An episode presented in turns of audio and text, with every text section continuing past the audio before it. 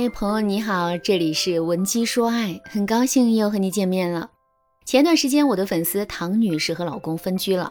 这次分居啊，和以往不同的是，唐女士的老公有起诉离婚的打算。唐女士知道了之后啊，立刻对老公说：“我是不可能离婚的，你死了这条心吧。”唐女士认为自己对这个家付出太多了。因为老公的问题，唐女士做了四年试管婴儿，才有了一对可爱的双胞胎。为了孩子，她几乎放弃了自己的事业。而老公的资产里面呢，有一部分是唐女士娘家出资的。在她看来，老公想要提离婚这件事本身就很离谱。唐女士对我说：“如果我老公执意离婚，那这么多年我的努力岂不是白费了？但凡这个男人有点良心，他都不好意思提出这种过分的要求。”我的一生真的是被他浪费了，他简直是白眼狼。在唐女士看来啊，她和男人的关系就像农夫与蛇，她本人就是这段婚姻的受害者，而老公自然是加害她人生的人。唐女士的想法就是典型的受害者思维，在两性关系当中，如果一方出现了受害者思维，那他对另一半的态度肯定特别不好，这会加剧他们本来就有的问题。可是啊，婚姻出现问题，闹到要分居、要离婚，绝不是一个人造成的。于是呢，我就问唐女士：“你能给我举几个具体的例子吗？你觉得你的丈夫在哪方面对不起你呢？”唐女士就说：“呀，首先，他是一个很不体贴的男人。刚生了孩子的时候，我们两个都特别高兴，因为在我眼里，我们最大的问题就是没孩子。”这个问题解决了，我们今后一定会很幸福。谁知事与愿违，我年龄比较大，同时照顾两个孩子，有点力不从心。但是他好像看不到这一点。有一次，我把两个孩子送去了我妈家，晚上十点多的时候，我想早点睡，老公一直在看电视剧。等我一觉醒来，他还在看。我就想，我累了一天了，好不容易孩子不在，早点休息多好。他为什么就不能陪我呢？后来他进卧室的时候，我们就吵了一架。老师，我知道这是一件小事，我想表达的是，我们婚姻里有很多这种细碎的让我生气的细节。我每次直接告诉他他什么行为让我很不满的时候，他总是一脸不知所措的样子，这种感觉就好像我在故意找他茬儿。可是他永远看不见自己的问题在哪儿。更别说改了，在这种小事的积累之下，我们夫妻俩变得不爱和对方说话了，因为一说话就要生气，不说话反而清静多了。这次分居呢，是因为他在没有告诉我的情况下和他的朋友们聚会，喝了一晚上的酒，早上五点多才回来。我质问他几句之后，我们就从吵架变成了打架，然后我们就分开了。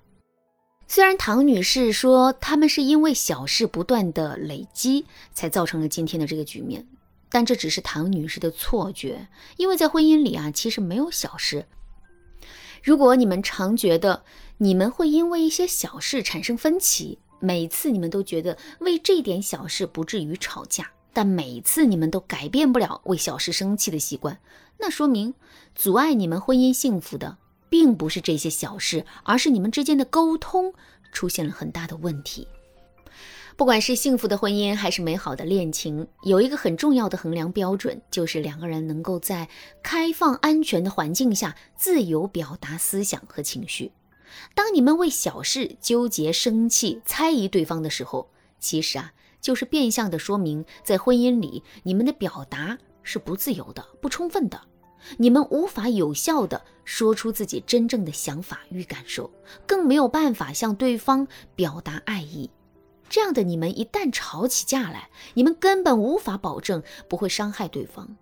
正是由于这种错误的相处模式、不畅通的沟通渠道，才导致你们的婚姻被小事折磨到崩溃。如果正在听节目的你也和唐女士一样，每次和老公的沟通啊都不顺畅。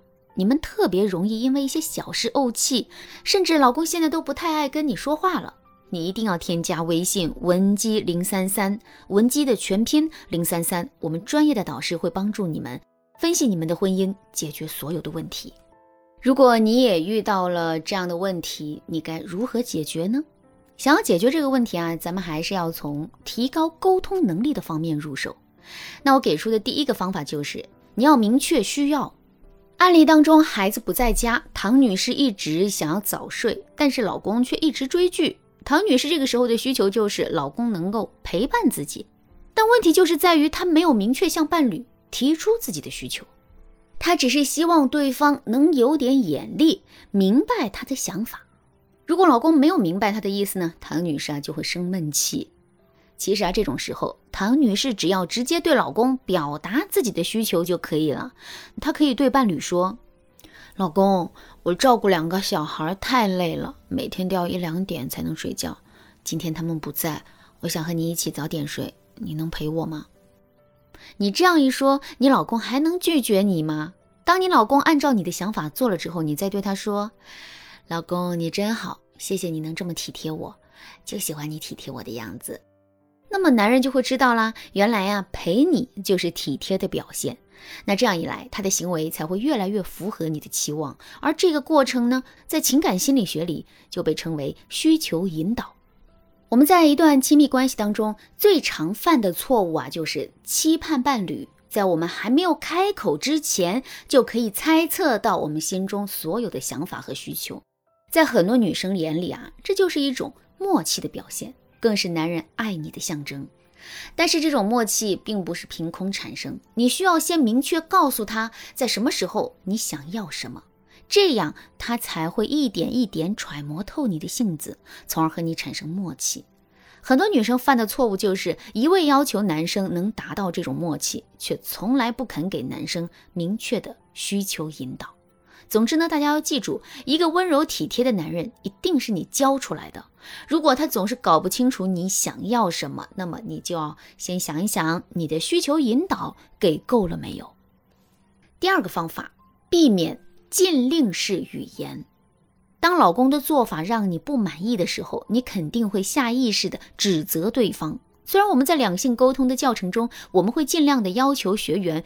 避免说指责性的话语，但是在夫妻实际相处的过程当中啊，有时候指责埋怨是无可避免的。毕竟啊，大家都是普通人，谁还没点脾气呢？但是我们可以改变指责对方的方式啊，尽量让我们表达情绪的时候不要伤害对方的心灵。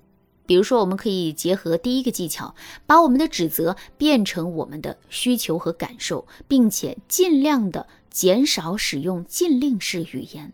我举个例子，我的粉丝赵女士，她想让老公在周末的时候陪她，而老公呢一直在那里刷抖音。